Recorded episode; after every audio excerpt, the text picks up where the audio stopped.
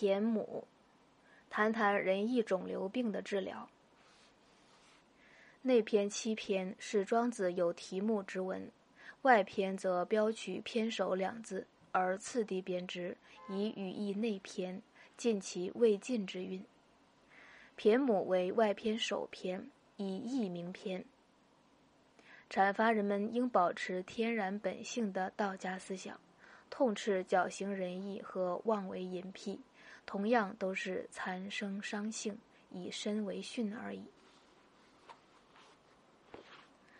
一畸形与病态。脚趾有畸形的，大指、二指合并成一个指，这便是病指；手指有畸形的，大指上端分齐成两个指，这便是奇指。病了、奇了，同正常人比较，前者少得到一个指，后者多得到一个指，都错在得。病指、其指由于错得造成畸形，当然不好。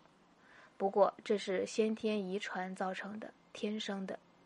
病指人、奇指人，他们自身什么错误也没有犯，犯了错误的是遗传基因。腹腔有病态的，里面悬浮着瘤子；皮肤有病态的，上面累赘着疣子。悬浮了，累赘了，同正常人比较，多得到一些瘤子、疣子，也错在得。瘤子、疣子由于错得造成病态，当然同畸形一样的不好。不过这是后天病变造成的，而不是天生的。瘤子病人、疣子病人，他们自身犯了错误，不能推给遗传基因。由此可见，病态不同于畸形。现在有人千方百计推销仁义，说社会只有仁义礼智信这五常，好比人体只有心肝脾肺肾这五脏，恰恰对应自然界的火木土金水这五行。似乎心脏长仁，肝脏长义，脾脏长理，肺脏长智，肾脏长信，完全是天生的，天生的。是道德同内脏并生呢，还是内脏齐生了道德呢？仁义好比病指、齐指，由于错得成了畸形；仁义好比瘤子、疣子，由于错得成了病态。仁义是错德，错德就是错德。前面是得到的得，后面是品德的德。仁义不是正德，仁义不是病了、奇了，而是悬浮了、累赘了。仁义是长心长疙瘩、肝长癌，病指在脚，脚趾间连生了无用的皮肉；岂止在手，手指上差生了无用的指头。畸形止于无用罢了。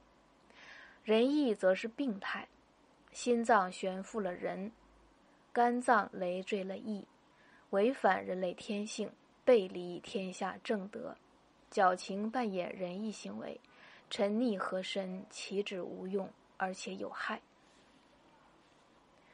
推销仁义，扮演仁义，那些人为，那些人为此而滥用了天赋的耳聪目明，聪是听觉灵，明是视觉灵。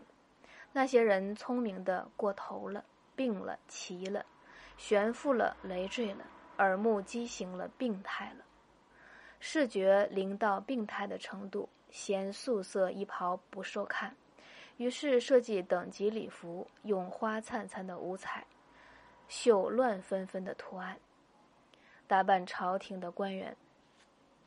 据说有利于仁义的排练，像新年的。黎珠先生视觉非凡，暗示查五查五色，百步观针眼儿。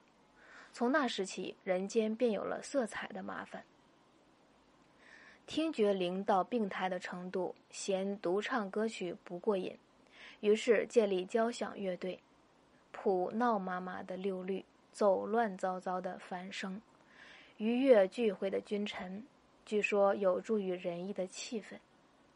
想昔年的师旷先生听觉超人，盲舞指挥棍一曲动鬼神，从那时起，人间便有了音响的困扰。推销仁义，扮演仁义，那些仁义病患者违反天性，提倡错德，捞取名誉，害得天下沸沸扬扬，瞎叫嚷要奉行行不通的仁义模式。像昔年的曾参先生演仁消人，史于先生演义消义，真是带坏了头。仁义的并发症是诡辩，那些诡辩病患者，命起题来如耍杂技，堆垒坛坛罐罐，让观众吃惊；发起言来如长绳结满了死疙瘩，让听众难解。行起文来如玩藏钩游戏，让读者去猜。他们极有兴趣纠缠着兼白论、同义论，互相争辩不已，说空话、列虚名，居然也不怕累。